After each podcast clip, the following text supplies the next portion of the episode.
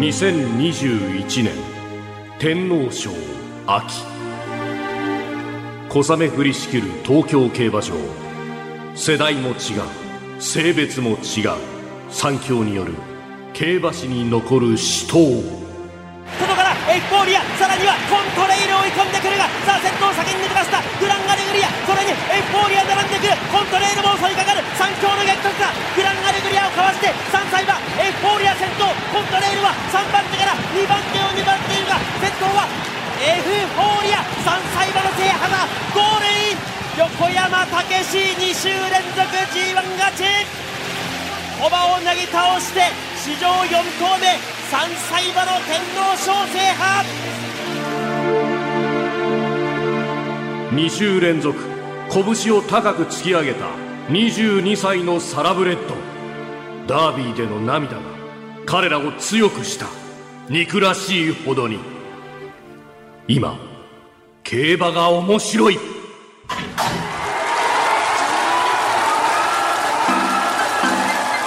増山さやかのビギナーズラック。ニッポン放送の増山さやかです。辛坊治郎ズームそこまで言うかのスピンオフ番組増山さやかのビギナーズラック。この番組は競馬予想番組です。私増山が忖度なく名前と直感だけで競馬の重賞レースを予想します、まあ、今回で第4回の配信になります。まずね前回の放送10月31日に行われました秋の天皇賞のおさらいから参りましょうね。お聞きのあなたいかがでしたか？当たりましたか？ね。まあこのね番組のタイトル「ビギナーズラック」とはよく言ったもので当たりませんね。全くね。まあいいんですけどあの私は当てる目的というよりはねその名前を選ぶ目的でやっておりますので。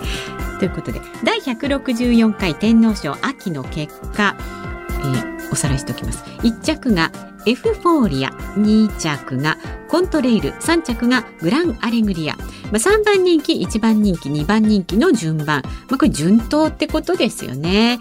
三強対決と言われていたということなんです。で見事この日本放送の熊谷美穂アナウンサーがね1着エフフォーリア当てましたよね。3番人気。で内田裕樹アナウンサーが予想したコントレイルが2着。まあ2人で1着2着当てちゃったということで私増山の心に響きました。ポタジェはね5番人気だったそうですが結果6着で終わりました。えっと全部で何頭走ったんでしたっけ？えっと16まあでもあれですよね。1 5 6で走ってるわけでしょ？そこの6に入れば上等じゃないですか。半分に分けたらね上位グループに入ったっていうことですからね。ポタジェもよく頑張った。ねポタジェ頑張ったよ。で今回予想するレースなんですが今週の日曜日に行われる G2 のアルゼンチン共和国杯。申し訳ないですが聞いたことないです。G2 のアルゼンチン共和国杯。G2 グレード2の略です。東京競馬場で行われる芝2500メートル。日本とアルゼンチンの友好と親善の一環としてアルゼンチンジョッキークラブカップの名前で創設されたレースで1975年にアルゼンチン共和国杯にレース名が変更されたというものなんだそうですね。特徴は何といってもハンデ戦。ハンデ戦？ハンデ戦とは実績上位の馬と実績下位の馬との間で斤量差をつけるレースのことを言います。斤量差？JRA のハンディキャップ作成委員会がそれぞれの担重量を決定します。負担重量？馬の重さに差をつける？え？ハンデ戦あまり深入りしない方がいいテーマですかね？さらっといきますかね。いわゆる何かのこのハンデをつけて戦うということですね。横並びこう一斉同じ条件で走るのではなくまあ実績を鑑みてハンデをつけると。えー、全然知りませんでした。でこれ私今スポーツ紙見ていますがまだ枠順も何にも決まっていないものなんですね名前だけがダーッと出ているだけなんですけれどもアイアンバローズアイスバブルアドマイヤアルバアンティシペイトオーソリティオーケンムーンコトブキ、えー、テティスゴースト里のソルタス ディアマンミノルトーセンカンビーナ、えー、フライライクバード、えー、ポスジラボスジラか。ポスジラ？ボスジラ？ボスジラ。マイネル・ウィルトスレクセランスロードマイウェイ。なんか面白そうな名前結構いっぱいありますけどね。これ私の言う前にちょっとこれ 予想ね。アフロディのいきますか。アフロディ僕の予想はアンティシペイトです。なかなかなんかさらっとした名前。